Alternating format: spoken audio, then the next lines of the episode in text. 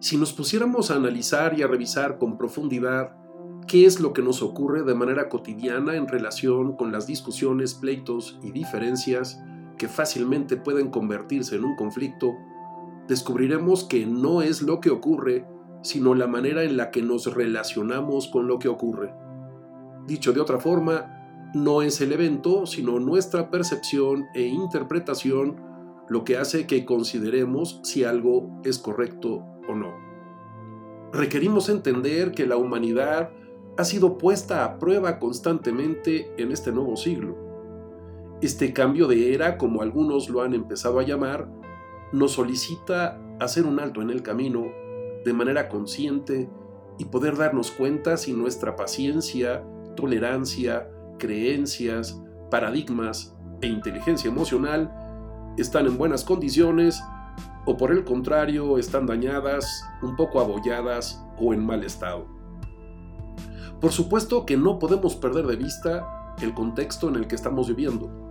Son demasiados los estímulos, variables, componentes, factores, elementos, circunstancias, situaciones a las que somos expuestos todo el tiempo que nuestra resiliencia, capacidad para sobreponernos ante las eventualidades, se ve cada día un poco más mermada o disminuida no solo nos estamos volviendo cada día más intolerantes, siendo impacientes, enganchándonos y molestándonos por todo lo que ocurre, sino que además nuestro nivel de tolerancia a la frustración poco a poco baja y nos estresamos y deprimimos.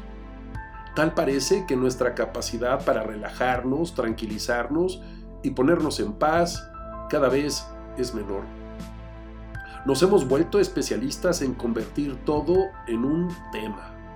Es decir, sobredimensionamos las cosas y las magnificamos, situaciones o eventos que en otro momento hubiéramos pasado de ellas o no les hubiéramos dado importancia, ahora son determinantes y nos llevan a que gobernados y dominados por lo que estamos sintiendo y pensando, resultado de nuestras emociones, reaccionemos impulsivamente y lamentablemente en muchas ocasiones no seamos capaces de darnos cuenta y desgastemos, dañemos y en otras ocasiones rompamos o fracturemos nuestras relaciones resultado de nuestras decisiones y acciones sin medir las consecuencias.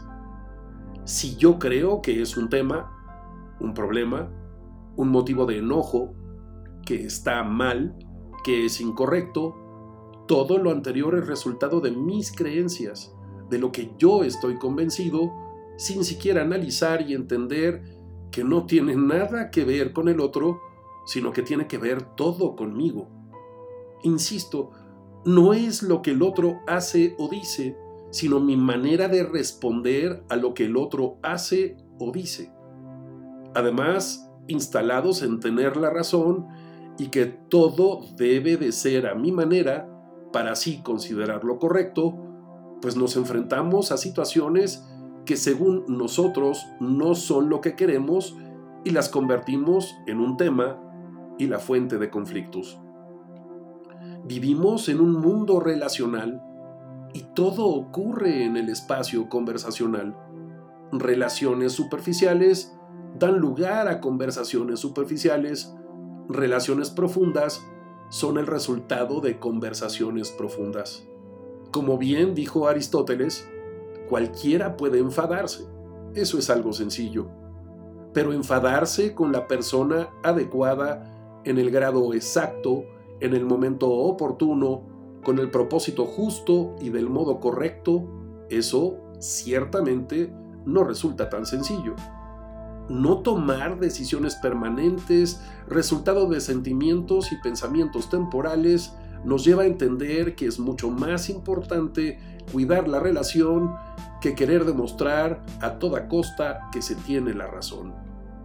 Cuando nos quejamos, cuando reclamamos, resultado de creer que ha ocurrido algo incorrecto, que se ha incumplido un acuerdo o promesa, no somos capaces de entender que las formas, la manera en que hacemos el reclamo, es desde el enojo. La emocionalidad, lingüística y corporalidad que adoptamos son de ataque. E invariablemente cuando uno ataca, el otro se defiende, aun cuando el que ataca tenga pruebas, evidencias o argumentos válidos, no es solo lo que dice, sino cómo lo dice. Es perfectamente natural que toda relación personal o profesional viva algo que se llama bucle de equilibrio, es decir, dos dominios o elementos presentes, la zona de bienestar y la zona de conflicto. Constantemente vivimos este ciclo por lo que es necesario, en primer lugar, no aferrarnos a la zona de bienestar pensando que siempre debemos estar ahí, porque si no, es el principio del fin. Y por el otro lado, definir cuáles serán las reglas, comportamientos y actitudes que adoptaremos cuando entremos a la zona de conflicto para que las cosas no terminen mal.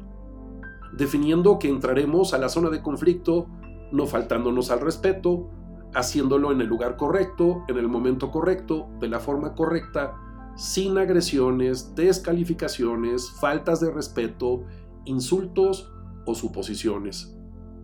Si somos capaces de salir triunfantes de la zona de conflicto, todos los involucrados descubriremos que las relaciones se fortalecen, evolucionan, crecen, se vuelven maduras y estables. Espero esto te lleve a la reflexión. Ya sabes, me puedes localizar en www.santiagobeorlegui.com o en institutovitral.com. Hasta la próxima.